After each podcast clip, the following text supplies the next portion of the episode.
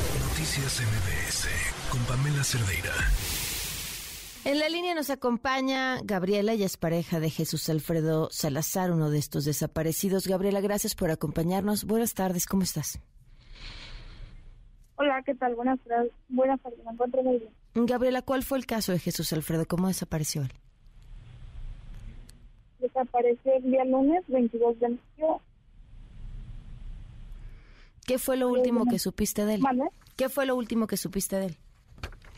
Que se dirigía hacia su trabajo ¿Cuánto tiempo llevaba trabajando en este lugar? de seis meses a ocho aproximadamente, no sé la específicamente. O sea, es eh, de lo que hemos podido saber y, y recopilar de algunos de los testimonios, quizá de los que más tiempo llevaban ahí. No sé la verdad cuánto era lo que llevaban las demás personas, pero sí a, a lo que él me había comentado, habían más personas que llevaban más tiempo. Mm. ¿Qué No, es? no sé quiénes, no sé la verdad. Claro, no te preocupes. ¿Qué es lo que él te comentaba que hacía ahí? que hacía cobros de hipotecas y que era cobros de hipotecas no no era como que me diera mucha información sobre eso lo que hacía.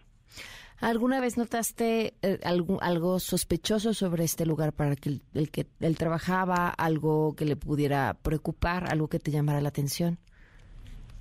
no nunca me llegó a comentar algo sobre su trabajo sospechoso o que él estuviera en duda la verdad es que no Entonces él acude a trabajar el lunes 22 de mayo y qué es lo último que tú sabes o a partir de cuándo empiezan a buscarlo y qué datos han encontrado.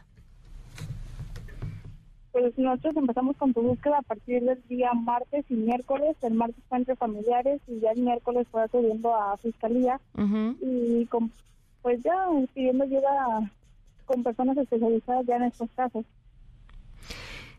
¿Han tenido una pista como por ejemplo la ubicación del celular que los lleve a un sitio distinto?